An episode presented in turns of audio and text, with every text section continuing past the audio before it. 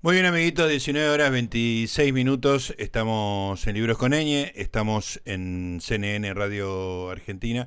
En los problemas del multiempleo. Tengo que pensar todo el tiempo qué programa estoy y qué radio estoy, porque he metido la pata más de una vez. Pero estoy muy, muy consustanciado con este programa que me permite leer cosas interesantes.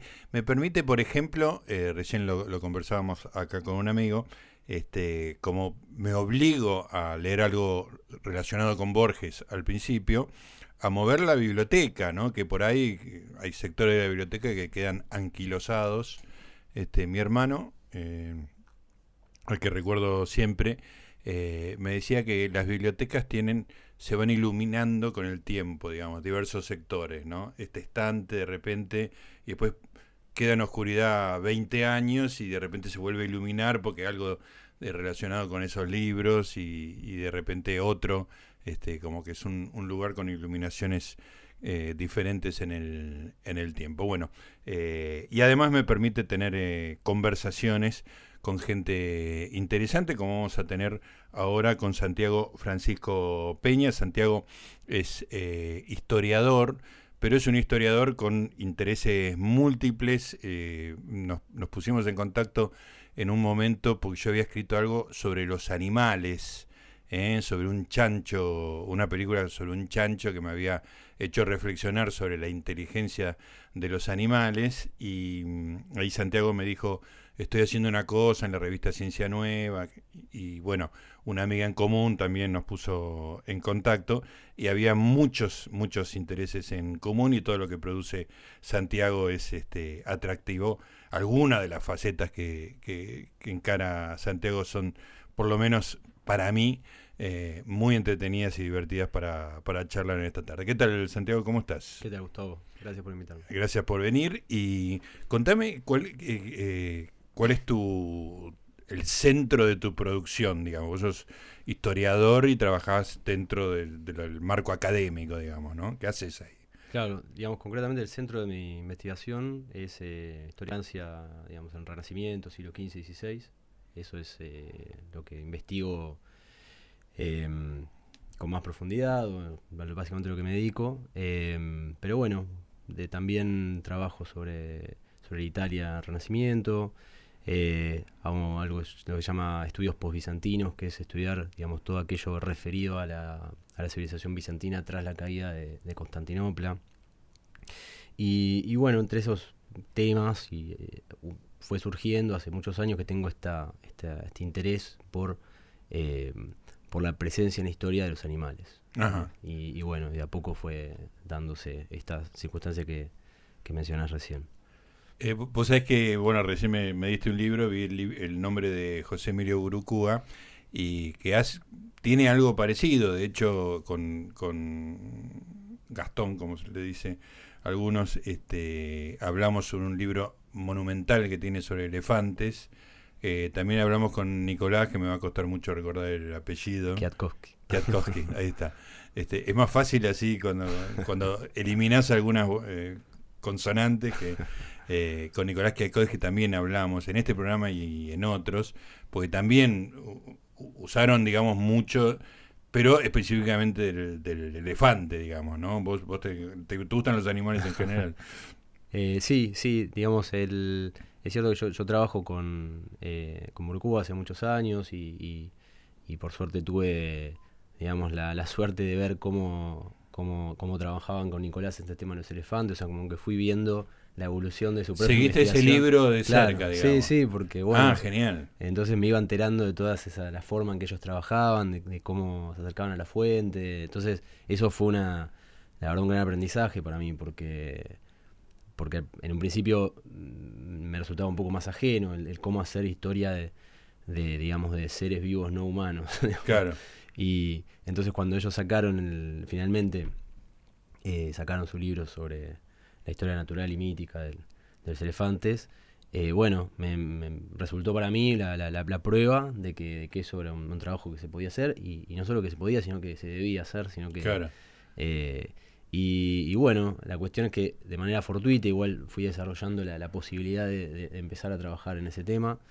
em, que fue más bien a través de, la revista Ciencia Hoy, ¿no? Eh, ahí en contacto con, con un colega que es biólogo marino, eh, Mariano Martínez. Eh, en verdad se dio una circunstancia eh, que apareció, salió una nota en el diario eh, sobre, la, que, sobre la aparición de un calamar gigante. Ujú. Cuando decimos gigante, en ese caso tenía unos 6 metros. Sí. Creo que lo más grande que se ha llegado a ver son unos 15 más o menos. Uf, qué tremendo. Sí. Sí. O sea, estamos hablando de, del tamaño de este estudio, ¿no? Más o menos. sí, sí, sí. O sea, un calamar, imagínate los tentáculos, este, es un monstruo, ¿no? En, en Sí, sí, sentido es- literal, ¿no? Bueno, esa es la palabra, ahí dijiste la palabra monstruo, eh, porque él, él me responde, mirá, eh, esto eh, es un episodio extraordinario, más allá de que se conoce la existencia de este tipo de criaturas, no, no es fácil de avistarlas y mucho menos encontrarlas, por eso es, es noticia. Eh, la conversación fue llevando, digamos, eh, siguió su, su rumbo y, y ahora se mencionas de los monstruos, yo me puse a pensar en la- el famoso pulpo colosal o el kraken. El Kraken. Claro, Sí, exactamente. Y empezamos a conversar so- sobre eso, sobre la posibilidad de, de escribir algo al respecto, ¿no? Sobre eh, eso, en, un momento él me dice, bueno, también se han visto ballenas azules, que, que ballenas azules estamos hablando de animales de 25, de 30 metros, más o menos, con, con marcas de heridas de, de- que pueden ser atribuidas a, a pulpos o calamares. Uno imagina el tamaño que puede llegar a tener claro, un calamar claro para- que como una película japonesa, Godzilla contra King Kong, ¿no? Exactamente, exactamente. Entonces uno, uno piensa en el monstruo, ¿no? Sí. Y, y bueno, le comenté que, que yo recordaba que en ese momento que estábamos conversando, eh, situaciones, o sea, representaciones de, de combates eh, en las profundidades de, de- de pulpos o de calamares, en algunos casos con ballenas, en otros casos con otros peces o con otros eh, animales marinos. Entonces dijimos, bueno, eh, entonces el siguiente podría ser ballenas, ¿no? Y, Claro. y bueno, y una cosa fue, y, y un digo, bueno, la verdad que esto podría empezar a ser una, una sección donde, donde vayamos Dentro de la revista Ciencia Claro, Hoy. Ciencia hoy, exacto. Sí. Eh, y, y bueno, básicamente surgió, surgió así la, la- la posibilidad concreta de empezar a hacerlo. Eh, yo ya tenía información de cosas que venía recopilando, eh, pero en mi caso eran más los gatos, sinceramente. Yo- mi- ¿Tenés gatos en tu casa? Sí, sí, tengo una, siempre me mostraron los gatos y tengo una gata y que, que es una gata tricolor. Y yo nunca había prestado atención a ese detalle de, de- de que las gatas tricolor eh, en general son hembras, Ajá. por razones eh, Genéticas. Claro, por una cuestión de, eh, digamos, de, de, cromosomática. Sí, sí, de que la expresión génica se tiene que dar en, Exacto. con, el, con el XX, digamos. Claro, ¿no? entonces me puse a investigar sobre el si asunto. fuera hombre, ¿no? Claro, una cosa fue llevando a la otra y bueno, me puse a estudiar sobre, sobre estas tricolores Claro. tenemos pendiente de escribir un, un artículo sobre el asunto. eh, y, pero bueno, en el medio fueron apareciendo la, ¿Qué es exactamente tricolor? ¿El pelaje es tricolor? Claro, es blanco, negro y naranja. Ah. Tienen los tres, o naranja, marrón, digamos. Sí, depende sí, de sí. la- eh, pero, pero sí, es una, eh, digamos, una característica que se da, si no me equivoco, del 90 95% del- son hembras. Sí. En, en las restantes, digamos, los, sí, en el caso que sea macho, eh, es o probablemente sea o estéril eh, o hermafrodita. Ajá. Y en el caso que sea fértil y se cruce a una hembra con un macho tricolor, no hay ninguna razón para que, el- para, digamos, para la descendencia sea tricolor.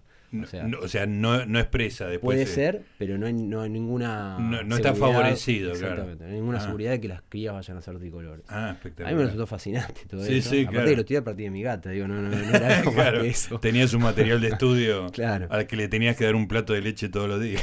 Claro, básicamente. Y, pero bueno, se dio por el tema de los pulpos, por esta, por esta circunstancia. Y bueno, y, yo sabía alguna cosa de los pulpos, pero realmente, eh, ¿qué pasó? Eh, Conseguimos a un, un biólogo que escribiera un artículo sobre, digamos, la dimensión zoológica, Sí, eh, porque esa es la idea de la, de la sección, que haya una sección, una, digamos, un artículo estrictamente biológico, zoológico, y un artículo de humanidades donde se Sí. refiere a la dimensión legendaria o, o representaciones Claro. históricas, etcétera. Y, y no conseguíamos a nadie que escribiera algo relacionado con algún tipo, y bueno, me lo puse a hacer yo, porque- claro. y lo hice con mucho gusto, ¿no? Sin- Sí. pero empezó siendo un box y terminó siendo un artículo, y, y- y me quedó mucho material afuera que, que bueno, no sé, quedará ahí. El, libro para Ampersand de, los- de los cefalópodos. Escúchame, y antes de este episodio, digamos, de biográfico tuyo, ¿qué, qué nivel de conocimiento tenías de las cosas biológicas, digamos, no? Porque uno puede ser un humanidades y muy específico y no tener la menor idea, digamos, ¿no? Este, mi, mi hermano era matemático y no sabía que las serpientes tenían eh, esqueleto, que eran vertebrados, ¿entendés? Ese tipo de, de especialidades mentales, ¿no? claro.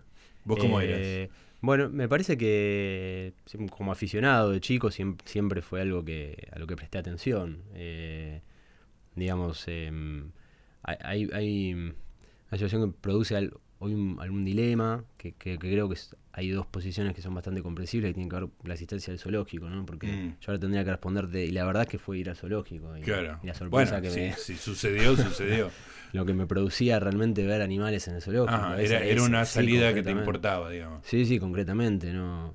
Para mí no era salir, sino que yo quería ir a ver a los animales a- al zoológico. eh, y, y tengo grabados cada, digamos, desde las panteras o aves exóticas o el elefante o cocodrilos y, todo me resultaba... Me prefería los felinos por una razón, pero, pero en general... y- Bueno, déjame decirlo, porque sé que la, la, la discusión está en boga. Punto para los zoológicos. bueno, eh, eh, Si tenés que argumentar a favor de los zoológicos, ahí tenés un argumento. Y porque le estás dando la posibilidad a, a gente, digamos, a quien no vive, a, a ver eh, animales, Sí. también te está abriendo la cabeza. eso. Sí, sí, Estás- claro. Estás viendo cosas que... Te abre un mundo que no, no, no es tu mundo cotidiano. Claro, ¿no? porque si no, entonces queda reducido a, a quien puede pagarse un viaje a ir a ver Sí, a un sí, safari. ¿no? Y, O la intermediación de los documentales, etcétera. claro, exacto. que, digo, ¿no? La cosa real tiene un peso. Y creo que hay algo pedagógico muy importante que es el no solo es la, la fascinación, la admiración hacia el animal, sino lo, lo, lo que produce eh, intentar como... Por eso cuando escribiste lo tuyo sobre, sobre la película esta Gunda, ¿no? Sobre Sí. La cuestión ¿La de- viste después? Sí, sí, claro. ah, Sí, no, de eso, espectacular. Me pareció, no, me pareció extraordinaria. Ca- Cada vez que explico cómo es la película me dicen, pero no tiene voz en off, no tiene música, no tiene color. ahora, ahora explicamos un poquito, pero sigamos con, Eh, con lo que estábamos, los zoológicos. claro, digo, la cuestión de, de empatizar con, con, con ese ser vivo que, que uno tiene enfrente. Sí. Y, y yo creo que eso no es solamente ver a un, algo que está fuera de mí o que es distinto, no, sino que es al contrario, es, es Claro. percibir que hay una familiaridad, que Claro, venimos, claro. Del, venimos del mismo lugar. Sí, y- sí, no es la otredad lo, Claro, lo, que te hace vibrar, sino lo, lo que tenés en común. Exactamente. Eh, A, a mí- por lo menos a mí me produce eso el animal. Eh, yo veo el ojo de un animal y, y- y no, no, no veo un, un mo- un extraterrestre. Yo veo un sí. ser que, que- del cual tenemos algún tipo de, Sí, sí. de, r- de ancestro común. ¿no? Eh, entonces, por eso en ese sentido creo que es... es eh, a, dimensión, a nivel pedagógico es muy importante. que un, Porque además, la, por ejemplo, que se discute respecto a la crueldad animal o los derechos de los animales y en general un acto de crueldad animal digamos que generalmente es acompañado por otros actos de crueldad ¿no? Sí. digo eh, es muy difícil que, que solo Que, se que sea solo eso, claro. en la crueldad animal digo Eh, y, y eso también es algo que, justamente los autores que, que yo trabajo estudio investigo eh, tienden a son autores que ya están planteando esto en el siglo XVI y XVII respecto de la presencia del animal Ajá, eh, básicamente Michel de Montaigne, por ejemplo, claro. ¿no? que él expresa esta cuestión de, de- de la fascinación y, y, y, y la sabiduría del animal eh, y, y- y cómo describe algunos de los ritos, aunque algunos no sean, hoy, hoy sepamos que no, no eran exactamente así, muchas de sus fuentes eran precisamente bestiarios, ¿no? En Claro. de- Claro, pues déjame, eh, te aprovecho que sos eh, historiador para hacerme entender esto.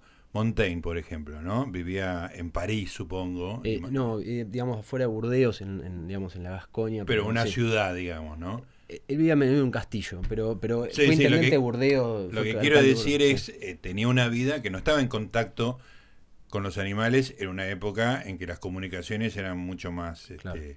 Eh, lentas, por decirlo de alguna manera. O sea, la existencia de otros animales, había como un descubrimiento de un mundo este, ajeno, ¿no? El del mundo de los animales, o sea, eh, tigres, panteras, elefantes, cosa que no había en Francia, digamos, ¿no? Claro, claro. Este, digamos, es, es impactante eso también, ¿no? Es, estaba quizá más aislado ahora que por intermedio de los medios de comunicación estamos muy al día de cómo están todas las especies. Pero en esa época me imagino este, que sería más... Bueno, creo que eso está en el libro de Burucúa y de Nicolás, este, ¿no? que, que era como un acontecimiento, que había un elefante que llegara a una ciudad, ¿no? sí. Eh, sí, el, pero fíjate que el, el- en realidad em, los animales que de los cuales hay testimonio en lo que llamamos la época de los grandes descubrimientos, exploraciones, es decir, fines del siglo XV, XVI en Sí. adelante, eh, en realidad no es que aparezcan animales nuevos, sino que eh, se verifica, por Claro. ejemplo, eh, animales que de cuales ya había testimonios desde la antigüedad y que circulaban a través de estos bestiarios, Sí. justamente. Eh, produce más sorpresa en el caso de América las personas más que los animales, Claro. pero es cierto eh, que, que- que también forman parte de- del, del maravillamiento Sí, digamos, sí, con, sí. con- con- con estos, con los descubrimientos, absolutamente. Y, y es probable que, que, mm, que- que en estos autores, que, que de repente, no sé, Montaigne es un caso muy particular, pero uno empieza a encontrar autores del siglo XVI y XVII donde la obra es bastante poco sistemática, donde hablan de muchas cosas Sí. y, y uno siempre encuentra ese, ese, ese, ese animal dando Ahí, vueltas. Menciona animales. Y como modelo de sabiduría, eso, sí, eso es la parte que, digo, esta familiaridad, como Claro. qué tenemos que para aprender del animal, no solo en términos morales, porque, digamos, digamos, durante la tradición cristiana era siempre, bueno, la alegoría, símbolo de tal animal, y qué, qué debemos, eh, qué nos dice de, de una, eh, en términos morales, en este caso es que nos dice también en términos de sabiduría, eh, digamos, ba- vaciado o sin, sin necesidad de aplicarle una ética religiosa particular. Claro. Por ejemplo, en la, la tradición escéptica, digamos, está la cuestión de el famoso caso del el cerdo de Pirrón, se decía, ¿no? Porque Pirrón, que fue el, digamos, a quien, digamos, el, el iniciador de lo que hoy seríamos la tradición escéptica, de una tradición escéptica particular, que es muy recuperada en Renacimiento y después, y demás. em, Eh, en dos líneas, ¿qué sería?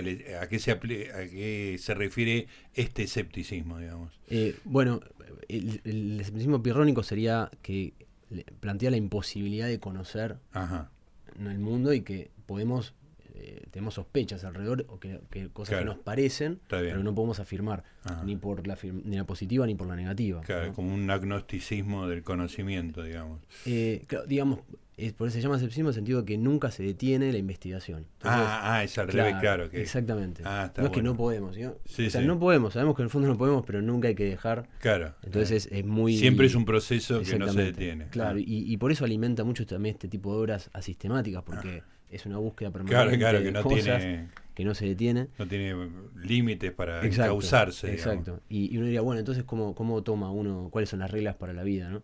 Y, y- y en este caso, este famoso, que se, se repetía mucho después, eh, cuando se lo recupera al pirronismo, es que Pirrón había usado como, como ejemplo de conducta o sabiduría a un cerdo que estaba en un barco mientras el barco estaba naufragando y el cerdo estaba ahí tranquilo, imperturbable. ¿no? Y decía, bueno, Ahí tenemos un hombre Claro, sabio. Exactamente. Eh, entonces, eh, por eso es algo que está presente y que, y que va más allá, insisto, del exotismo o de, Ajá. o de, eh, o de pensar en, bueno, algo diferente que no somos nosotros, sino al revés, sino de, de buscar esa familiaridad. Mm, por lo menos eso- esa es la búsqueda que yo tengo, digamos, y, y yo la voy encontrando un poco así, ¿no? Qué bueno. Bueno, ya que hablaste de un cerdo, eh, recordemos de la película Gunda.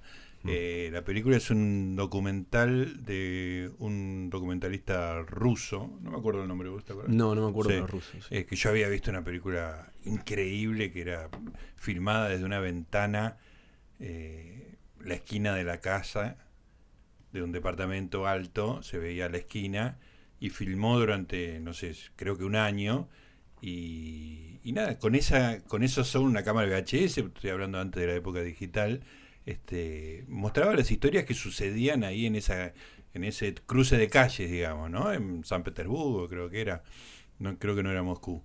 Eh, y era una cosa narrativamente increíble que pasaba. Una, vie- me acuerdo una vieja que se, se resbalaba con el hielo y no se podía levantar. Claro, Entonces la cámara se queda y si vos pones una cámara en algún, la idea final, digamos, ¿no? de muchos documentalistas, si vos pones una cámara en algún lugar, la narración aparece, porque todo se estructura narrativamente, digamos. ¿no? Eh, y acá lo que hace, después voy a buscar el nombre. Eh, Kosakovsky. Kosakowski, ahí está, gracias. Lo, lo Sí, lo busqué. lo buscaste mientras yo hablaba. Eh, lo que hace Kosakowski es, por supuesto, las películas se construyen, ¿no? Después crees que es una granja y en realidad son granjas en cuatro países distintos cuando aparecen los títulos al final, ¿no? Pero en una granja eh, el actor principal es una chancha que se llama Gunda, este, que suponés que se llama, porque no hay ninguna voz en off, no hay música, no hay nada. Es simplemente, creo que no hay música, ¿no? No, no, no, no hay música. Entonces arranca que acaba de parir 700, no me acuerdo cómo se llaman los, este, los, cochinitos este, que están mamando y, estás 10 minutos viendo cómo maman de gunda, ¿no? Y decís, y, este, y después empieza a, a crecer los cochinitos y aparecen otros personajes como un gallo extraordinario que es Rengo, tiene una sola pata.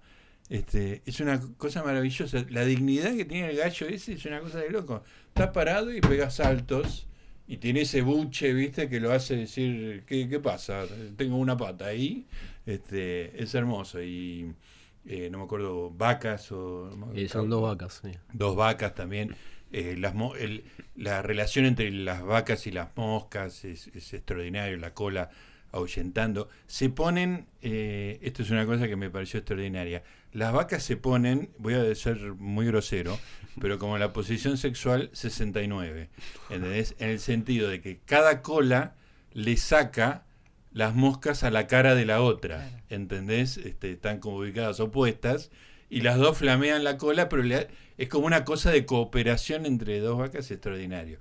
Bueno, pero el personaje central, como les decía, es Gunda, que es una chancha espectacular y que, bueno, voy a spoilear una cosa que narrativamente es muy austera, pero digamos que es una es un, chancho criador, digamos, ¿no? Entonces todos los, cuando se convierten en, en, lechoncitos, se los llevan, se los llevan al matadero. Este, y la imagen de, de que ella se vuelve loca cuando viene el, camión, de, pone de culata en el cobertizo ese, los hacen entrar, ni lo ven, no te explican nada, ¿eh? tenés que deducir todo vos lo que, lo que estás viendo. Este, y la chancha se vuelve loca porque le están llevando a los hijos. Este, y el camión se va y son 20 minutos, o sea, se toma todo el tiempo del mundo para contarte es un plano fijo, que la cámara se mueve sabiendo lo que va a pasar. Este, y ese, bueno, a mí me resultó desgarrador, no sé si a vos te... Este, sí, sí. Estaba Marila en otra habitación y cuando me doy cuenta de lo que está pasando pegué un grito, ¡no! Este, y estaba viendo un documental sobre chancho, ¿viste? Es como una cosa muy emocionante lo que pasa. Este, y todo eso en una fotografía blanco y negro. O sea, es de un nivel de ascetismo, pero brillosa, nítida, es, es una belleza extraordinaria. Y bueno, lo que tiene es esto que dice Santiago, de que no es lo otro, es uno mismo, ¿no? Vos empatizás muy legítimamente con, lo que pasa ahí, ¿no es cierto? Eso te pasó a vos también, quiero creer. Sí, exactamente, es así, es así como lo escribís. Eh, es, tal cual porque no puedes creer que después de pasar el tiempo empezás a, comprender patrones de comportamiento, eh, sentimientos, digamos, empezás a encontrar cosas que tal vez uno no, se da cuenta en un animal de granja. Eh, la verdad que sí, es, eh, hay que tener paciencia, pero realmente... Claro, hay que, hay que entregarse a los códigos de la película, digamos, ¿no? Pero una vez que te entregás, la recompensa es enorme, digamos, ¿no? Te abre un mundo extraordinario. Y ahora te pregunto ya en un terreno medio personal, eh, me imagino que convivir con una gata y encima es tricolor, este, te hace, te aumenta mucho esto, porque la estás observando todo el tiempo, ¿no? Si, si partís, más allá de tu relación personal, si partís con esta idea, este, todo el tiempo estarás buscando esas empatías. Sí, sí, la verdad que sí, pobre. ¿Cómo, se llama? Eh, se llama hipatía. Hipatía. Le metiste un academicismo. Hubo resistencia, pero me impuse. Eh, no, pero eh, sí, es tal cual, tal cual. La verdad que le presto mucha atención y, no solo a mi gata, digamos, a los animales en general de, conocidos, amigos. Eh, es algo que, me resulta muy difícil ser indiferente cuando hay un animal presente. claro. Y, y bueno, de repente te das cuenta que lo hiciste toda la vida y no sabes muy bien por qué. Digo, por esta cosa y en un momento te das cuenta que, es porque porque te interesa, porque, ves algo ahí. Em, y justo, y, fue una suerte también que fuera lo de los pulpos que me tuviera que investigar específicamente al principio, porque, porque los pulpos tienen unas características realmente muy, muy especiales, ¿no? Son, son el único, digamos, molusco que, sobre el cual hay un tipo de dimensión ética, por ejemplo, en, el, en, en, investigación, porque, porque está comprobado que, que tienen em, sentimientos, ¿no? Y que no solo sienten dolor, sino que también pueden sentir lo que no, sé, podríamos suponer, amor tal vez es, demasiado decir, pero sí, pero sí afecto. demasiado antropomórfico, claro. antropocéntrico. Sería atribuirle algo que... Pero, pero sí afecto y, y sí, em, eh, por ejemplo, momentos de ocio. Que es raro encontrar un mm. animal que busca un momento de ocio para hacer una actividad que no tiene ninguna finalidad práctica inmediata. ¿No? Eh, todo animal va y hace lo que tiene que hacer. Digo, claro, sí, sí. vemos que los gatos, los perros. Como que es pura subsistencia, digamos. Claro, hace lo que tiene que hacer. Son máquinas de sobrevivir y reproducirse. Claro, exacto. En cambio, los gatos, los perros, que es lo que tenemos más cerca, vemos que juegan, que buscan. Y, en, y, en, los pulpos y eh, se, ha, se, ha, encontrado que también eh, juegan, que tienen momentos de ocio y que los buscan. ¿Viste la película? Sí, ah, ¿cómo se llama? Eh, mi amigo el pulpo. Mi, no, mi maestro el pulpo. Mi ah, ah, sí, mi, maestro. Eh, sí, la verdad que es muy impresionante verlo. Eh, porque, ahí se pone a jugar, a boludear, para decirlo muy, muy, groseramente, ¿no? Boludea, como que no es muy, muy, muy poco práctico todo lo que hace. Claro, se queda mirando qué está haciendo, se los va a comer, los va a sentar. No, no, está ahí jugando con los peces. Y es algo muy, muy impresionante porque cuando, cuando empezás a mirar que, cosas que hoy podemos verificar con la observación, en el caso de esta, película es, alguien que va todos los días durante un año, o sea, es algo que uno puede ir siguiendo, pero eh, uno encuentra esa fascinación sobre estos animales y, ciertos testimonios sobre que, hay algo especial en ellos. Eh, a lo largo de la historia uno lo puede encontrar. En la Edad Media medio que eso desaparece porque tal vez es una civilización que un poco se repliega sobre el continente y tal vez pierde un poco de atención a, las profundidades, digamos. Ah, interesante. En la antigüedad, digamos, uno encuentra, digamos, esta cuestión de eh, que hay algo especial el pulpo, ¿no? O sea, hay más contacto en la antigüedad que en la Edad Media, digamos. Claro, en la Edad Media, de hecho, en los bestiarios casi no tenés pulpos y, calamares, porque hay algunos moluscos, pero no, no, no pulpos y calamares en particular, no, porque la idea de que se abandona el, mar, eso, es falso, pero es cierto que, se reduce muchísimo la, vinculación con, con, eh, con, lo que queríamos, que yo, el, con el estar en, los mares, o, claro, claro. sino que es una situación un poco más, o por menos en Inglaterra y en Francia, que es donde más bestiarios hay, pareciera se, se da esto, ¿no? No, estoy seguro de que esa sea la razón, pero es una probabilidad. ¿Y eso vuelve con el Renacimiento? Y en realidad ves sobre todo, o sea, en el siglo XVI ya encontrás representaciones extraordinarias de, pulpos y de calamares. Eh, y hay algo que lo, que lo, como que lo reinserta un poco que es la, la, leyenda del Kraken, ¿no? que eso es un mm. poco, son los vikingos, digamos, en, la eh, digamos en la Edad Media Central y, Baja Edad Media. Bueno, ellos no son vikingos, pero no importa. Pero digo, la, la, tradición, las leyendas nórdicas, con la cuestión de la leyenda del Kraken y demás, uno ve que el tema toma su propio, su propio vuelo, ¿no? Sí. Eh, y después, más bien uno encontraría siglo XVIII, siglo XIX, em, la búsqueda de ese tipo de criaturas, ¿no? Mm. Y, uno encuentra en los tratados naturalistas descripciones anatómicas perfectas de, de, pulpos, de calamares, sepias, nautilos, ya el cefalópodo ya es parte del... Sí. Em, pero es interesante que la búsqueda del kraken de alguna manera continúa, ese famoso o pulpo colosal o kraken, está medio confuso. Y, y, de hecho, Julio Verne, cuando en, estoy en lengua de viaje submarino, el monstruo, es el Kraken. Es el Kraken, claro. el villano, ¿no? claro, claro. Eh, la amenaza. Lo saca de algún lado eso y, bueno, está un poco reconstruido de, de dónde. que eso estaba en discusión en el siglo XIX, digamos. si existe o no existe, ¿no? Esa, esa leyenda, ¿no? Eh, es muy interesante el tema de los cefalópodos porque en términos biológicos eso lo leí en leí un libro de un tipo que tiene una experiencia que es absolutamente igual al de la película y no es el mismo tipo. Este, contaba exactamente, yo había leído el libro y después encontré la película de eso de un, de un tipo con cierta formación que además es buzo, digamos, y que en, sus buceos entabla relación con un pulpo, digamos, ¿no? Y cuando digo entabla relación, entabla relación. Este, y lo que el tipo decía es que era lo más parecido que ibas a encontrar a una eh, inteligencia extraterrestre. ¿En qué sentido? Que cuando uno habla del gato y del elefante, son mamíferos. O sea, en términos de parentesco con el hombre, somos casi lo mismo, digamos, ¿no? la rama que termina en el hombre y la que termina en el elefante se separan hace relativamente poco. Ahora, la rama que se separa, los cefalópodos del hombre, eh, se, se separan muchísimo antes, ¿no? Entonces es como una rama de evolución totalmente alejada en el tiempo, con características propias como por ejemplo, nosotros tenemos simetría bilateral, ¿no? Nos partís al medio, tenés dos partes iguales.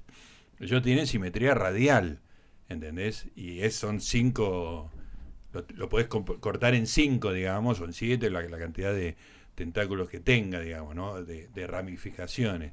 Y eso ya es una cosa distinta, y además el sistema nervioso, no está tan centralizado en el cerebro como nosotros, sino que está mucho más ramificado, este, mucho más disperso en el cuerpo. Entonces es como una, una idea de organismo muy distinta a la, a la, que nosotros conocemos y con la que nos familiarizamos y que vemos incluso en lo zoológico, ¿no? que en general son eh, mamíferos o reptiles en todo caso, pero siempre, siempre dentro de una... Eh, proximidad filogenética, ¿no? Entonces por eso el tipo, eh, exagerando un poco la idea, decía, es lo más parecido a un plan evolutivo totalmente distinto, ¿no? Que es lo que uno imaginaría de una inteligencia extraterrestre. Eh, Santiago, nos abre un montón de preguntas éticas esto, mm. ¿no es cierto? Porque si vos ya estás hablando de un organismo que, con el que jugás este, y que y que tiene un contenido mental y que boludea, este, eh, ¿te lo comes a ese organismo? ¿no? Eh, bueno, esas son las preguntas que van apareciendo cuando uno se mete en esta en esta en este tipo de pensamiento. Las vamos a empezar a contestar o intentar contestarlas dentro de un rato porque ahora vamos a, tenemos tenemos varias cosas, tenemos tanda, tenemos música y tenemos el noti de, las ocho noticias de libros y nosotros descansamos de tanta chacha.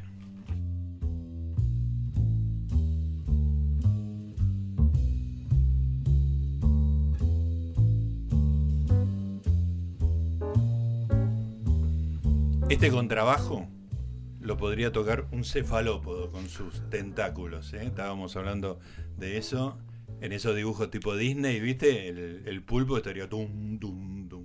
Perfectamente. Porque estábamos hablando con Santiago Peña de, la función prensil, cuando eh, una observación mía de, del ego, que en los, anima, los animales que tienen algún, o se supone algún tipo de inteligencia, incluyendo al hombre, está la función prensil, digamos, de agarrar cosas, ¿no? de, manipular objetos. Uno dice manipular y está hablando de la mano, está hablando del hombre, pero en los elefantes, que era un ejemplo, con su trompa, eh, que es prensil, y que una muy sofisticada, y los cefalópodos, que con los tentáculos también agarran cosas, este, es como una característica en común. Este, yo todavía no lo, no lo leí escrito, es una cosa que debe estar escrito esto, pero no sé si vos lo encontraste. Eh, no, la verdad que no lo, no lo leí, supongo que, debe haber... Tiene que haber un estudio de esto. Sí, ahora que lo, que lo, que lo decís, en,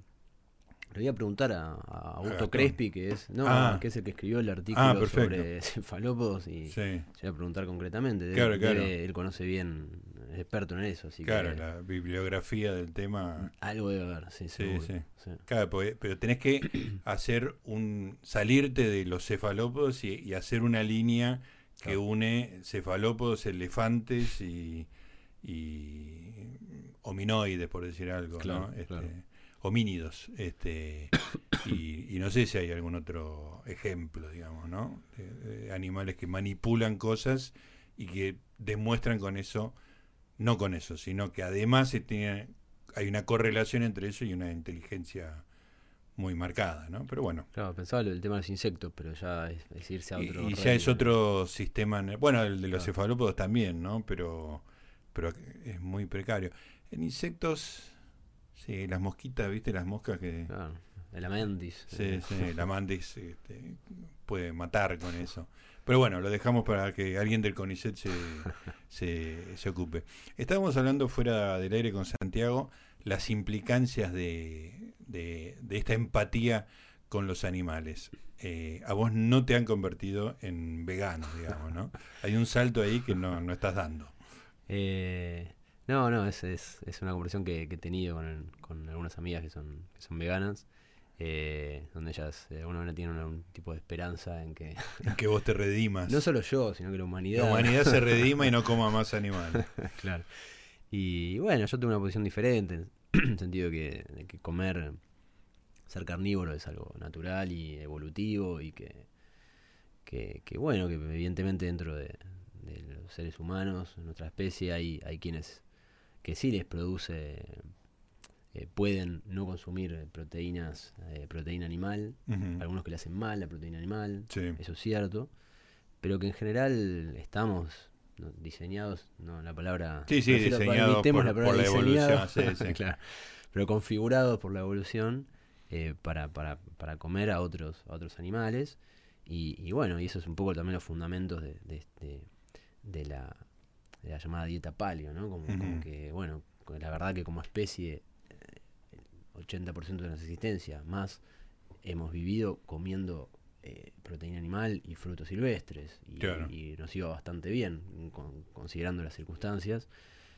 Entonces uno podría decir, bueno, tal vez lo más cercano a nuestra naturaleza, entre comillas, eh, sería eso. Pero bueno, tampoco...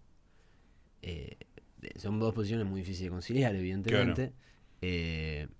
y, creo ahí que, que uno, por un lado, uno tiene dimensiones morales y también tiene uno sabe cómo se siente con lo que le hace bien y lo que le hace mal, ¿no? y, y también que, así como naturalizamos que los seres humanos comemos carne, que también nuestras mascotas comen carne, ¿no? Eh, claro, claro. Nuestros perros y nuestros gatos no, no, pueden ser alimentados, eh, digamos, sí, ellos, animal. Eh, un vegano te diría que ellos no tienen opción. Claro. Y que nosotros sí tenemos opción, ¿no? Pero pero al mismo tiempo el hecho de que no tengan opción indica que así es la vida, ¿no? que somos producto de, lo mismo, ¿no? Eh, evolutivamente. y, me parece que mejor tener más opciones y, creo que la dieta vegana ha enriquecido nuestra, nuestra, nuestras, eh, nuestras comidas. Mm. Hoy el mundo se, digamos, se come mucho mejor, en buena medida gracias a, la creatividad que, que, requiere ser, ser vegano. lo cual me parece que no hay, no hay ningún tipo de de incompatibilidad de ser vegano con, con, la vida. Digo, eh, pero bueno, eh, yo creo que es, interesante cuando se esas discusiones eh, en esos términos, ¿no? Que digamos que la dimensión moral esté presente. Claro. Cada eso me parece que hay como dos instancias, digamos, ¿no? Una instancia más extrema es regir tu vida, incluyendo la dieta, de acuerdo a, determinado tipo de convicciones, ¿no? Y, y, una más corta, digamos, de inmediata, es asumir que eso existe, digamos, ¿no? Este, asumir que eh, los animales tienen un mundo interno, digamos, que hay que respetar. Claro. Claro, sí, sí, que son seres vivos y como tales tienen derechos. Sí, sí, sí, son sintientes este, y, y, que tienen algún tipo de contenido mental que no es el nuestro, pero que es otro y existe, digamos, ¿no? Entonces, este, yo siempre hago la cuando con, con los que rechazan el veganismo y cualquier idea parecido a esto, digo, vos este, ¿no meterías presa a una persona que tortura a un mono? Y dice, y sí, ¿no? Porque es, este, es totalmente... Entonces, si vos pensás eso, ya estás pensando en el mono como un lo que se dice una persona no humana, digamos, ¿no? el, ese animal, digo, digo mono, pero también podría decir eh, gato, perro o animales no domésticos, pero mamíferos, digamos, este, torturarlo porque sí, a todo el mundo le parecería mal. Entonces, en esa instancia, vos ya estás pensando en ello con una categoría moral que no es la de una máquina que, se reproduce, ¿no es cierto? Que, si vos rompes una cafetera, bueno, este, estás dañando a otras personas, pero la, la máquina en sí no, no te genera ningún, ninguna empatía moral, digamos, ¿no? Sí, tal cual, tal cual. Yo, digamos que ese elemento es algo que, que, insisto con la dimensión pedagógica de eso. Claro. Que, no es solo por el animal, que es por el animal, sino que también es una forma de, de digamos, enriquecer nuestra propia, digamos, eh, abanico de opciones. Sí, sí, tu mirada sobre el mundo. Exactamente, exactamente. Y creo que para un chico es importante que le digan desde chico que, está mal torturar a un animal, que no es un juguete, que no es un... Eh, y, que un chico mientras... Tiendo a pensar que si un chico comprende eso y lo... Eh, se va, va a ser un mejor ser humano, digamos. Claro, claro. Eh, va, va, a estar más cada vez más alejado de la crueldad, que un poco se trata de eso, vivir en sociedad, ¿no? Tratar claro, sí, sí el, sentido de la ética. Entonces, volviendo a una pregunta inicial, ¿zoológicos sí o no? Porque hablamos bien de los zoológicos, dimos por sentado que había una discusión, este, y lo que surge es que podría ser una forma de crueldad, digamos, ¿no? Que es lo que se relaciona con esto que estamos hablando. Y ahí, eh, insisto, son, son dos posiciones que suspendo el juicio, como diría un escéptico. porque, realmente, por un lado, me, parecería es un pecado perder la oportunidad de, transmitir lo que produce el contacto, con, un animal. Eh, y por otra parte, es cierto que ese animal que uno está viendo enjaulado quiere que lleve la mejor vida posible, ¿no? y, esa mejor vida posible, aunque puede que sea más breve en, digamos, en, vida silvestre, claro eh, pues eso también es cierto, digamos, que un animal eh, en, estado salvaje, por decirlo de alguna manera, este, tiene más peligros que en un zoológico, ¿no? Y depredadores y, presas, digamos, ¿no? Claro, eh, claro. Pero por otra parte, ahí está, ¿qué, derecho tiene uno a quitarle? entonces, son dos posiciones que sinceramente las comparto las dos. no tiene solución, claro. Creo que no. Y, bueno, supongo que habrá que buscar una manera eh, no sé, porque tampoco uno puede andar trasladando animales de un lado al otro, que, es, que era un poco el origen de los zoológicos y, del circo, ¿no? La cosa mm. de andar llevando animales como... Y eso era cruel y, eso no... La verdad es que no, no, no, sería bueno volver a eso. Em, pero bueno...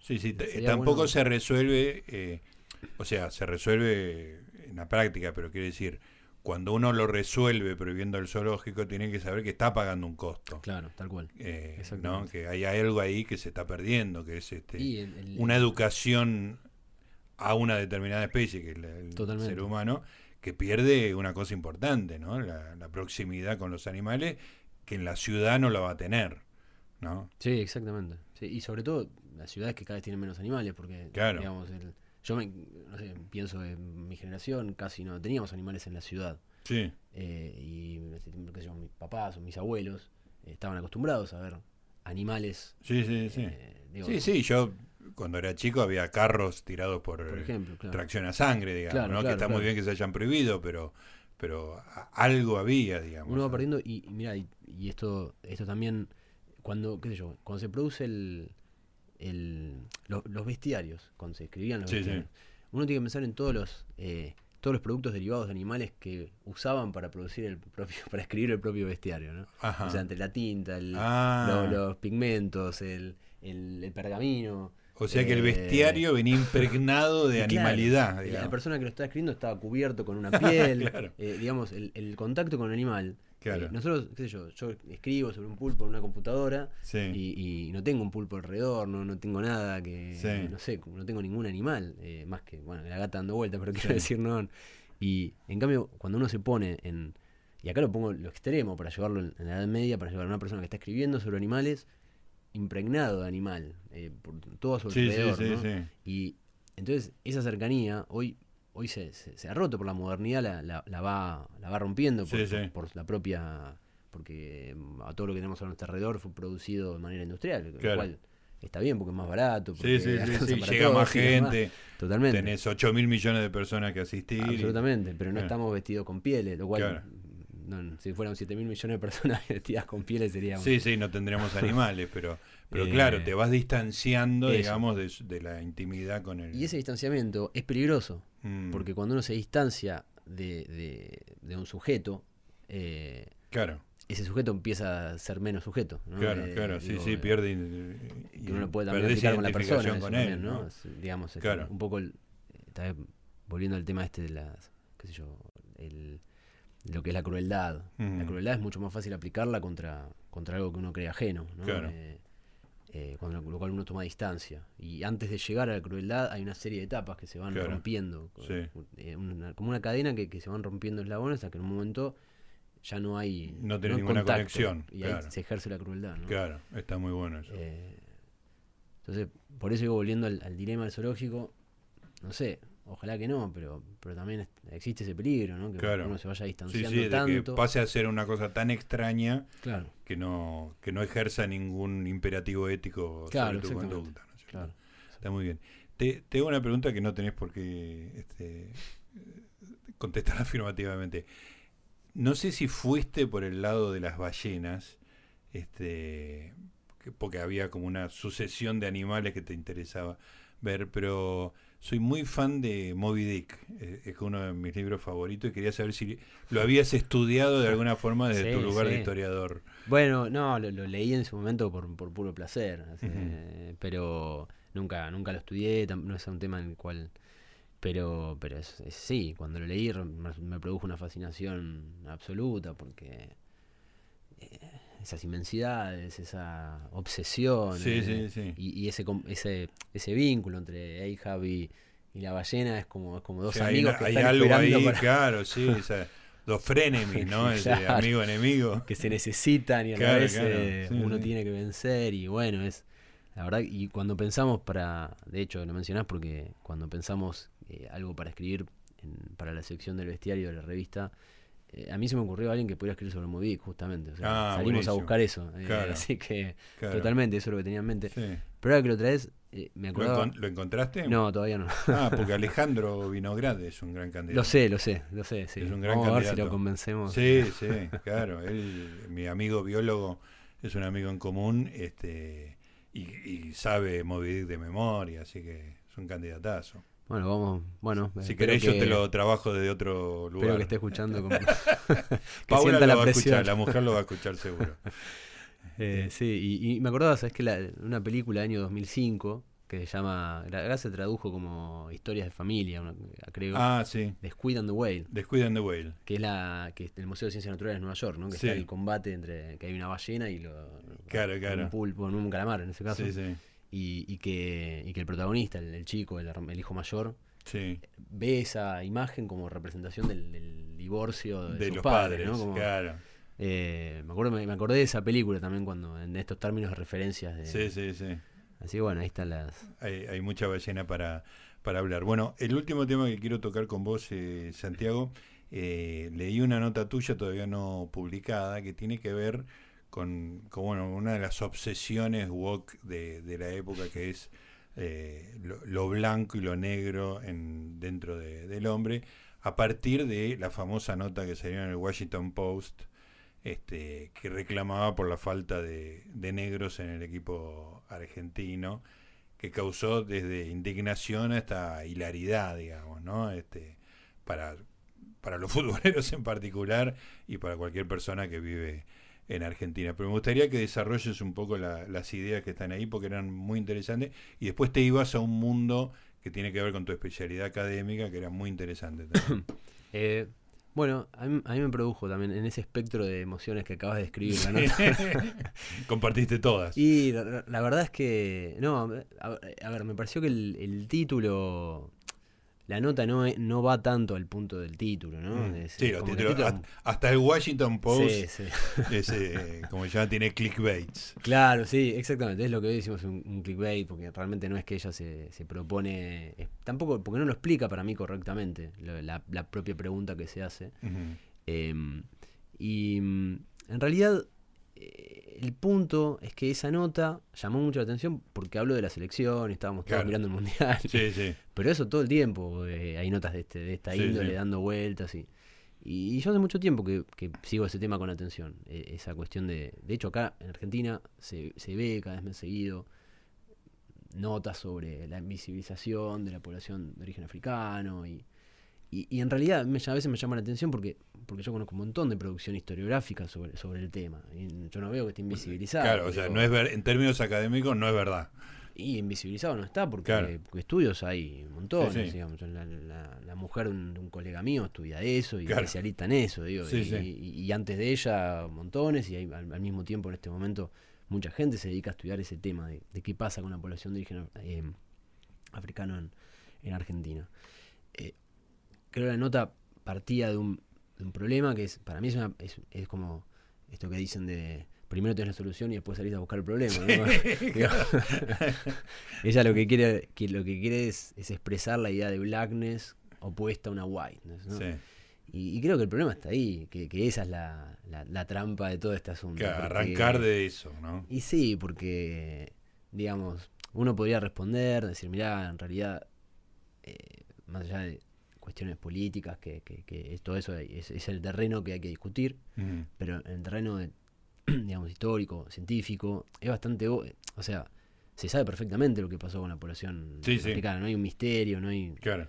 eh, ¿Y ¿Lo podés eh, resumir? Eh, Sí, o sea, digamos, yo no soy especialista en el tema, pero digamos, son algunos puntos. eh, uno tiene que ver con que en el Río de la Plata y digamos en la ruta del Tucumán que iba al Potosí, no había una economía, digamos, de, de- de trabajo intensivo, que necesitarás esclavos. esa, esa cantidad, Claro. ¿no? Eh, y todos en el mismo lugar, y Claro. lo que es la economía de plantación, Claro. que encontramos eh, en, en el norte de Brasil, en el Caribe, en Centroamérica. en- Sur de Estados Unidos. y en el sur de Estados Unidos, exactamente. Entonces, que es no casualmente donde ma- mayor pro- proporci- eh, digamos, pe- eh, peso relativo demográfico encontramos Claro. de población de origen africano. Después, migraciones y demás, sí, pero sí, sí. Entonces, la Argen- eh, digamos, en lo que hoy es el territorio argentino, Sí, ya hay, hay un problema de producción agropecuaria distinto, digamos. es que no, es que ni siquiera agropecuario porque todavía era el, era el tránsito de la plata potosina, no, no, no hay desarrollo agrario. Nada, El no desarrollo hay- agrario empieza bien avanzado el siglo Claro. XIX. Claro, claro. Y en ese desarrollo agrario tampoco necesitabas ese tipo. Y además, vamos a agregar que la había una ojo, había obviamente población esclava, Sí, pero ya en la asamblea del año 13 se, se declara la abolición, la, la libertad de vientres y, em, y la, se prohíbe la trata, el, comercio. la- sí, sí. ya eso, no se prohíbe la esclavitud como tal, sigue existiendo, digamos, en- por derecho, o sea, legalmente recién es abolida con la Constitución del 53, pero realmente la, la esclavitud pasa a ser algo bastante marginal, digamos, Claro, ¿no? en términos en términos económicos, Claro, sociales, sí, sí, no, no era central en el desarrollo de la Argentina. Exactamente, no comparás con el resto de Latinoamérica, Claro. o por ejemplo con el Brasil, para, digamos, Claro, claro. donde ahí la esclavitud Sí, es abolida bien a fin del siglo XIX. Eh, también vemos que en, en España, digamos, en todo el imperio español estaba, estaba prohibido esclavizar a los indígenas, por ejemplo, porque eran, su- eran súbditos de- del rey, y no se desarrollaban este tipo de economías, eh, mientras que la, digamos, el imperio portugués sí. Entonces ya, ya hay una parte de varias diferencias que nos llevan al Río de la Plata o la ruta del Tucumán. Eh, y, y después, ¿qué, qué, qué sucede? Con el desarrollo, agrega con la famosa expansión de la frontera que se da, digamos, ya en, en- en el periodo post-independencia, eh, la mano de obra rural es algo muy disperso. ¿La mano? La mano de obra rural Ah, rural. es algo muy disperso. Claro. Eh, digamos, población de origen africano tendía a. No, no. Digamos, no teníamos que pensarlo tanto en comunidades, ¿no? Como, como encontramos en otros países de, Mm. de América, sino que uno encuentra ma- mayor dispersión en esa. Claro. y uno encuentra algo que, que es muy característico en Argentina, que es el mestizaje. Mm. Altos grados de mestizaje. Claro. Eso, digo, con algún grado de patrioterismo, se- en la discusión apareció como que eh, en Argentina, digamos, hubo mucho mestizaje como, eh, a diferencia de otros países, como cosa buena, digamos, como, como señal de no discriminación, digamos, ¿no? Eso es real en términos Y hay una de construcción. datos. O sea, algo que. Eso que sucedió, sucedió. Eso es real. Ahora, por otra parte, y, y- y es cierto que se lo intentó construir como, como, como una virtud, ¿no? Lo interesante de la nota es que ella lo plantea como que en realidad muchas, eh, digamos, población de origen africano tendía a querer mestizaje con población blanca por el problema que eso genera, que generaba su color de piel. ¿no? Ella está planteándolo de otra manera. ¿no? Que Está el diciendo que mestizaje racismo, es, entonces- es algo que el negro necesita hacer para, Claro, Para- para, blanquear. para no tener, eh, para no vivir tan mal, digamos. Eso ¿no? es lo que ella dice en, en Claro, la nota, como entiendo. argumento, bueno, Sí. no sé. Perdón, yo digo negro. eh, yo No, no, está bien. sé que no es lo correcto, pero no, no puedo dar Eh, tanta vuelta. Yo trato de evitarlo porque, por- pero por una razón que, a la cual ahora voy a llegar. Sí, sí. Perfecto. Y, y es no, no, no te estoy acusando tampoco. No, no, no, pero... Son, son modos además que tienen que ver con, con, con tu trabajo y... Sí, no, es que en realidad porque, porque, porque justamente eh, estoy tratando de enfatizar un asunto que tiene que ver con el la pigmentación o, Sí. o el- o la identidad. Eh, decía que eh, ella lo, ella invierte un poco el, ¿no? Dice que es al revés. La, la mestizaje fue porque ya había racismo. ¿no? Claro, Entonces, claro. bueno, en fin, eso Sí. Insisto, yo no soy especialista en el asunto, sí. hay muchos escritos al respecto y creo que eso es una discusión legítima, me parece, Claro, la, que- la que plantea. Digo, Sí, sí, sí. Se puede ver hasta qué punto es así o no. Eh, ahora, cuando pasa, después vienen las grandes olas migratorias, eh, la segunda mitad del siglo XIX y, y del siglo XX, y el peso relativo demográfico de la población eh, africana se reduce considerablemente. Claro. Hasta el punto que hoy, en- creo que el último censo dice que hay un 0,3%. Sí, sí. digamos. Eh, entonces la, la pregunta de ella eh, no tiene mucho sentido de, de la selección, porque si uno va caminando en cualquier cancha Sí, del país, sí. se va a encontrar con los mismos... Digo, no, no Eh. podés citar un solo jugador negro que haya sido posible, que hubiera De estado... hoy eh, eh, digo, De hoy no, claro. no hay, no existen, digamos, No. ¿no? Son, en general son uruguayos, este, colombianos, peruanos, Claro, y, conociendo el, como somos acá, nos cantaría, no, no- nos da realmente lo mismo. Sí, Ese tipo sí. juega bien y... Sí, sí, tal cual. No, no. no, eso digo, claramente era, era muy, este... Sí, eh, eh, eso da la sensación que no, no me quiero meter mucho en ese asunto, pero de- de- tal vez hay una cuestión, no sé, de idiosincrasia y todo, que, que me parece que no funciona así, Exacto. como ella lo plantea. Pero Sí, bueno, sí. eso, insisto, Está también bien, es una discusión abierta. Creo que eso también se puede Claro. discutir. Ahora, en lo que es, para mí el grave problema, digo, todo lo que acabo de decir se puede discutir, Sí, lo, sí. puedo- lo que acabo de decir puede haber No, pero has hecho entender mejor el artículo y la discusión posible y las objeciones. Tengo seguramente imprecisiones en lo que estoy diciendo, Sí, que habrá que ajustar, pero el punto en el cual sí me siento más seguro para, para hablar es esta oposición de blackness y white. Claro. Porque, digamos, ¿dónde empieza la blackness y la white? Claro. no? Claro, es como un pantone, viste, que decís, Digo. eh, tal número arranca. Claro, ¿en qué, Claro. qué grado de pigmentación? Sí, sí, ¿Qué sí. grado de mestizaje? Sí, sí. Entonces uno dice, bueno, eh, el criterio cromático me parece que, no en términos científicos digo, ¿eh? Sí, no, sí. no- no- no sé si es el, el más conveniente para hacer este tipo de análisis. Entonces, digamos, bueno, veamos el criterio étnico. Veamos, o sea, porque dentro de lo que llamamos whiteness, o no llamamos, llama, sí.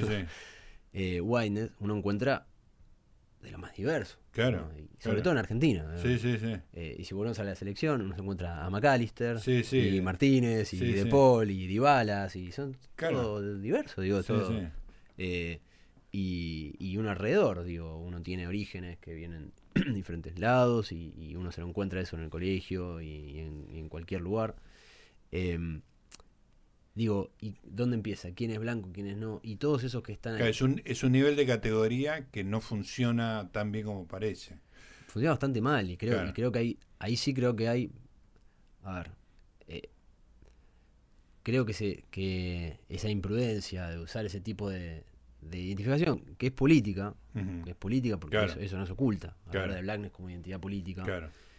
querer llevarla a terreno científico me parece que hay, hay como, Un mínimo, salto como mínimo imprudencia. Claro, entiendo. Como mínimo imprudencia. Sí. Eh, sobre todo después cuando uno se va a ver, y, y esto eh, gracias a colegas biólogos que me dieron esta información, que me asesoraron con este asunto, eh, en el continente africano uno puede encontrar, digamos, un abanico de diversidad genética solo en el continente africano muchísimo más amplia de lo que puede encontrar en el resto del mundo. O sea, hay más variedad dentro de. África que afuera de África. exacto. Entonces, para decirlo en términos uno, entre un, no sé, un yoruba y un zulú, Sí, probablemente, eso no lo puedo afirmar sin cierta, insisto, pero, pero habrá que ver. Claro, es un ejemplo posible lo que está diciendo. Supongamos, hay mayor eh, diversidad genética Sí, de la que encontramos entre, eh, no sé, un, un, un Cuom y, y la casa de Windsor. digamos, ¿no? entiendo. sí, digamos sí. es un poco, o, o no sé, un rumano y un persa. Digamos, Sí, son- sí, son sí. cosas que... Entonces, Perfecto. entonces la, la categoría blackness Entonces, digo, whiteness lo, no- lo que tenés en África más uniforme es la pigmentación, lo que te demuestra que la pigmentación no es un buen proxy del- de la Claro, diversidad genética. Claro, y, y encima, cuando, cuando se mete la- el tema, porque el- cuando se mete, porque acá el punto también está en la, la cuestión de la esclavitud, ¿no? Claro. Y la esclavitud africana, porque esa es el- la discusión que se está teniendo, eh, hay, hay, hay ciertos puntos en los cuales eh, tampoco funciona esa categoría de blackness y whiteness, porque si bien es cierto que la aberración que significa la trata esclavista y, y todo lo que sabemos que son cosas que nos avergüenzan a cualquiera que, que conoce el testimonio, o ya el solo concepto de esclavitud nos produce vergüenza Sí, como, sí. como, como especie. Eh, uno, uno dice, bueno, eh, pero ¿qué hacemos con lo que es la, la esclavitud interna en África? Donde un pueblo, unos Sí, pueblos sí. Claro, eh, capturaban a otros claro, y no veían blackness ahí. claro.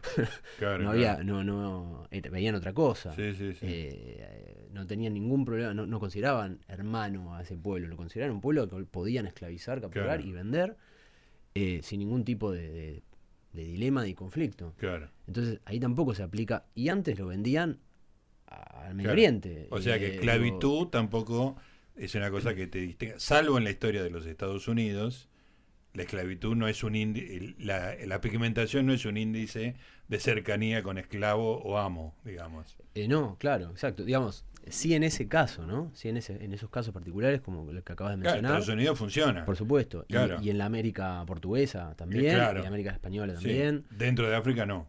Y dentro de África no. Claro. Porque, digamos, ¿y qué hacemos con la esclavitud en Medio Oriente también? Claro. No que los países del Golfo abolieron la esclavitud en la, en de- en la década del 60 del siglo XX. Digo, Sí, mientras, sí. mientras Inglaterra, que fue, digamos, eh, partícipe de la trata esclavista, ya en el siglo XVIII cambia su posición y empieza a hundir barcos que tenían, que estaban trasladando Esclavos. esclavos a, Claro. a- a América. Sí, sí. Entonces, digo, me parece infinitamente más complicado el asunto como para ponerlo en Claro. blackness y whiteness, eh, y whiteness. Eso es, eh, digamos, la nota trajo a colación este asunto que a mí me parece que está mal entendido. Mal entendido, perdón. Algo que es una identidad política legítima, Ah. Sí, que sí. uno puede considerarse como quiere a nivel político, cuando uno la traslada al discurso científico, mm, ahí hace agua. Claro, tiene que, tiene que tener unas credenciales de datos que no, no la están acompañando. Y ten- tenés que estar dispuesto a discutir todo, Claro. tenés que estar dispuesto a poner las evidencias sobre la mesa, Sí. en fin. Eh, y, y esto me llevó a otro punto que, que hace muchos años que, que vengo prestando mucha atención, con mucha preocupación, eh, que es qué sucede, cómo esto afecta a las humanidades, ¿no? en, Mm. particular, cuando uno empieza a, a pensar eh, cómo se hace ciencia o, o, o sea, humanidades en función de las características fenotípicas o genotípicas de, de- de una persona. Sí, sí. Digo, a mí no me importa si la persona que escribe, acaba de escribir un libro, un artículo, no, yo no, Sí, no- su no- pigmentación. yo puedo cerrar los ojos y Claro, claro. bueno, los abro para leer, pero digo, pero no, no voy a mirar, Sí, sí. no me interesa. No, y de eh, hecho, podés ignorarlo, podés leer un libro de una persona y no saber. Este, Y nunca te enterás si es hombre, Claro. si es mujer, si Claro, claro. Y entonces creo que es algo que peligroso, que está avanzando mucho, que es esta cuestión de eh, y no es una interpretación que uno hace, ¿no? no es algo connotado, sino que es explícito, de decir hay que cambiar el sistema Sí, y hay que, hay que lograr que en los paneles de las conferencias y en los boards de las revistas y, y en los artículos que se publican haya más, eh, hay muchas formas de decirlo, pero non-conform, o sea, de decir que no- sean tantos hombres blancos, Sí, sí. etcétera, y sean más así, así. claro. Eh, y la razón para hacer eso, una dice, bueno, es porque hay un, hay un privilegio ¿no? de, de histórico y eso hay que romperlo, Sí. y si lo rompemos así con cupos. y otra es decir, todo lo que estudiamos en realidad es un vehículo de racismo estructural. Claro. Entonces hay que desmantelar todo y empezar de nuevo. Bueno, yo creo que las dos cosas... La primera tiene algún, algún núcleo de verdad. La segunda, me parece que ninguno. Ninguno. El primero es decir, bueno, ¿qué hacemos con el privilegio histórico ¿no? de quienes se dedican a la sí. ciencia? En este caso particular, ¿no? Sí. ¿Cómo hacemos para que sectores sociales que no participan de este diálogo eh, con frecuencia, que no, cómo hacemos para que para que sí dice, bueno, uno podría ver, uno ve estadísticas y vos ves que en los últimos 70, 80 años eso creció. Es así, digo, no, no, Sí, sí. el un sistema que permite obviamente sigue la rémora de- de- de- de- Sí, sí. Del, del pasado, ¿no? Pero, la participación, por ejemplo, de mujeres eh, cambió y hablo radicalmente. y, me, y me me- digamos me limito a hablar de la universidad del sistema científico Sí, sí. de mujer de, Claro. minorías como se la quiera llamar ha crecido tengo para mí eso es algo que insisto se puede discutir pero mi posición es lo que facilitó eso fue justamente la posición universalista Claro. es decir acá estoy a cualquiera Claro. no, no tengo que No el, no el cupo, no, no decir pasamos de este privilegio a otro privilegio, claro exacto sino que no haya privilegios. Exacto, porque además en todo lo que lo que pasó fue lo que se mejoró fue la educación, el acceso a la educación elemental. Claro. Eso fue lo que permitió y después obviamente hubo que romper, había instituciones que eran racistas, eso no hay ninguna Claro, duda, claro. ¿eh? digo no, no, no es falso eso, por Sí, eso digo que en el otro hay un núcleo de verdad, eso no es falso. Pero ¿cómo se cómo se anula el racismo? Eh, diciendo ya está, Sí, se sí, terminó y otra cosa, pero Claro. no no se lo reemplaza por otro. Por un, Porque- un racismo inverso Claro, por- a la menos uno, ¿no? porque corres el peligro de que vos impones un cupo cuando tenés el poder y cuando lo pierdas Claro. viene otro y aplica otro cupo. claro, ¿no? claro, ¿Y con qué argumento le vas a decir que.? Eh, eh, bueno, y, eso está pasando. eh, Y, y leí en tu nota eh, una relación muy buena eh, con el estudio de griego y latín, como que eran lenguas blancas, digamos, y que eso, este, Claro, bueno, todo esto que estamos diciendo, yo lo, lo usé solo como, como ejemplo, pero ¿por qué? Porque es precisamente, si, si, si te están expresando que hay un racismo estructural e irremediable, te dicen, bueno, todo empezó en Grecia y en Roma. ah, Entonces hay que descolonizar Grecia y Roma. sí, Yo digo, bueno, no sé. ¿Cómo? O sea, ¿y a qué te referís exactamente? Es la pregunta, ¿no? Y uno empieza a escuchar y el testimonio es eh, eh, esto que te decía. eh, hay que, por ejemplo, tratar de leer. eh, el, el- hay que. perdón. Hay que reconocer esas estructuras racistas que vienen repitiendo generación tras generación desde, no sé, que Demóstenes dio un discurso. claro, ¿no? Y decís, bueno, está bien, digo, podés probar y hacerlo y encontrar que ahí está la raíz del, del- del racismo occidental. Yo le pondría un, un par de cosas. Una, yo discutiría también la whiteness de Demóstenes, digo, porque digo, no es tan sencillo el asunto. En el Mediterráneo había sí, sí, combinaciones de todo Claro, tipo claro. Y, y- y los griegos tampoco seguían esa tenían un criterio étnico y lingüístico en todo caso pero no no no no esta noción de ser blancos ujú, ahí ya tendríamos un problema. Y el segundo es que estaría bueno ver en qué civilización no se ha desarrollado ese tipo de etnocentrismo ¿no? Sí. yo hasta ahora no conozco ejemplos de otras civilizaciones que hayan desarrollado críticas a su propia civilización claro, como uno encuentra en la civilización occidental. claro, que es la, la única que, que, que reflexionó sobre sí misma y modificó cosas Yo internas. me, yo me dedico a estudiar autores que, que, lo único- que, que s- que se la pasan criticando, eh, digamos, a, a su propia civilización. y- Claro. Y, y instalando la idea del relativismo cultural. y- Claro, claro, Entonces me llama la atención, insisto, evidentemente tiene que haber casos en otras civilizaciones, pero que los. Pero bueno, eh, no, eh, evidentemente no tanto como, como, como, como en la civilización occidental. Los crímenes fueron cometidos, en eso no hay ningún tipo de, de- de discusión. Pero creo que, volvemos al caso de Demóstenes, yo preferiría ver qué valores están en Demóstenes que Sí. nos hacen poder criticar claro. el, el, em, a nuestra propia nuestra propia cultura, Claro, nuestra propia sociedad, etcétera. Sí, ¿no? más que sacar a Demóstenes de los planes. Más que convertirlo en un racista, ¿no? Claro, está muy bien. Bueno, Santiago, me pasé como 20 minutos de, de lo que tenía, pero estaba tan interesante que preferí seguir eh, charlando. Bueno, seguiremos charlando. Bueno, muchas gracias, Gustavo. Un, un verdadero placer. No, para mí. Santiago Peña, ¿eh? hablamos de desde moluscos hasta Demóstenes, acá en Libros con Ñ.